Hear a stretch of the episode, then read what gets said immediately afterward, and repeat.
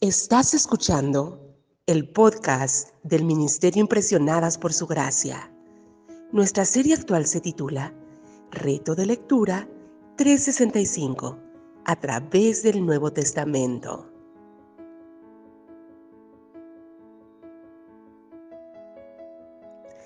El reto de hoy es leer Marcos capítulo 3 por lo que te animo a que puedas abrir tu Biblia y nos acompañes en este episodio a estudiar el Nuevo Testamento.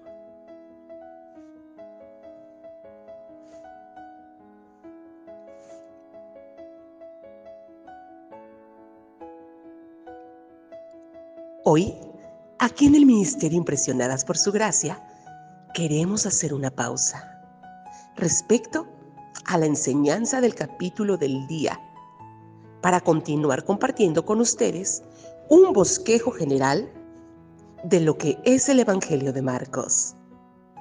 Marcos muy probablemente fue el pionero en crear un nuevo género literario popular que llegó a ser conocido como Evangelio.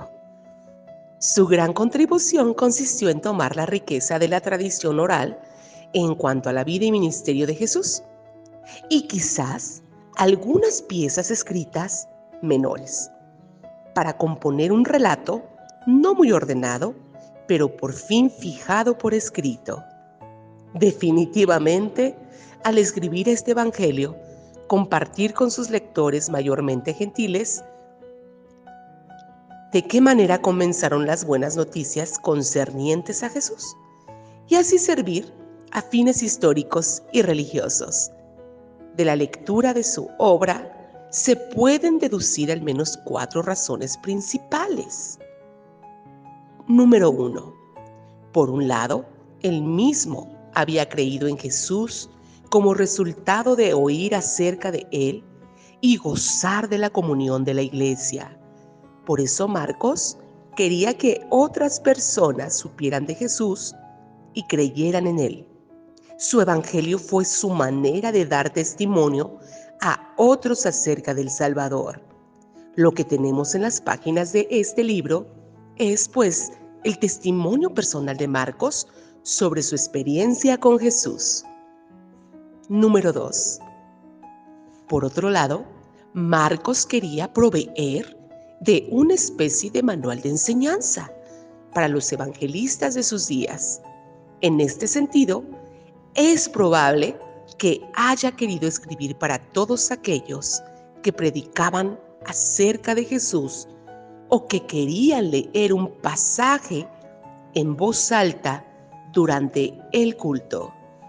Los cristianos en aquel tiempo no adoraban en templos, se reunían en sus casas, de modo que fue a grupos pequeños como estos a quienes Marcos les escribió.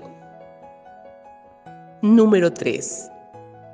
Es probable que para cuando escribió sus lectores romanos estuvieran pasando por tiempos de persecución y necesitaran afirmar su fe en Jesús, cuyo poder era mayor que el del emperador perseguidor y el del imperio romano hostil.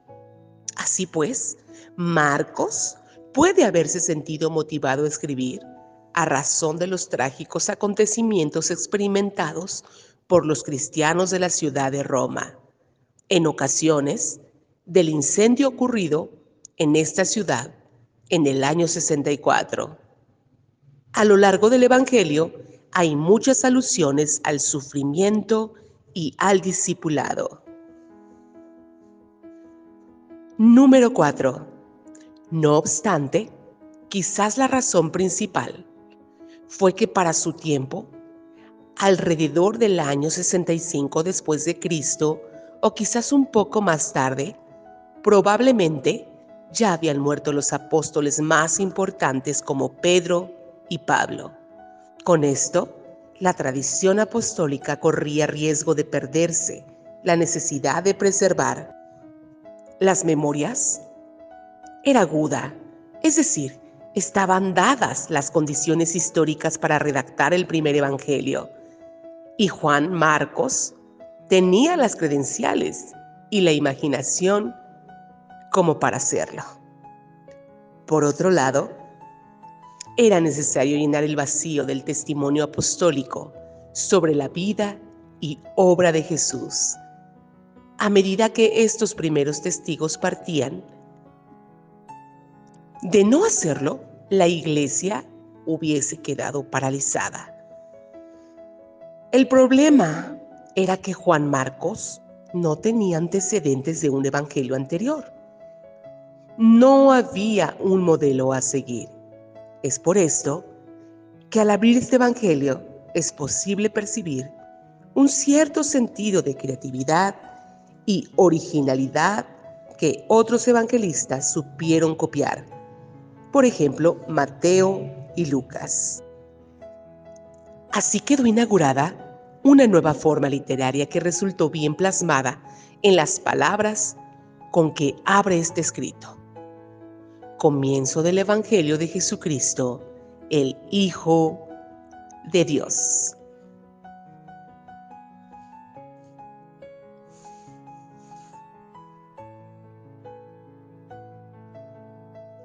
Mañana continuaremos con este viaje a través del Nuevo Testamento.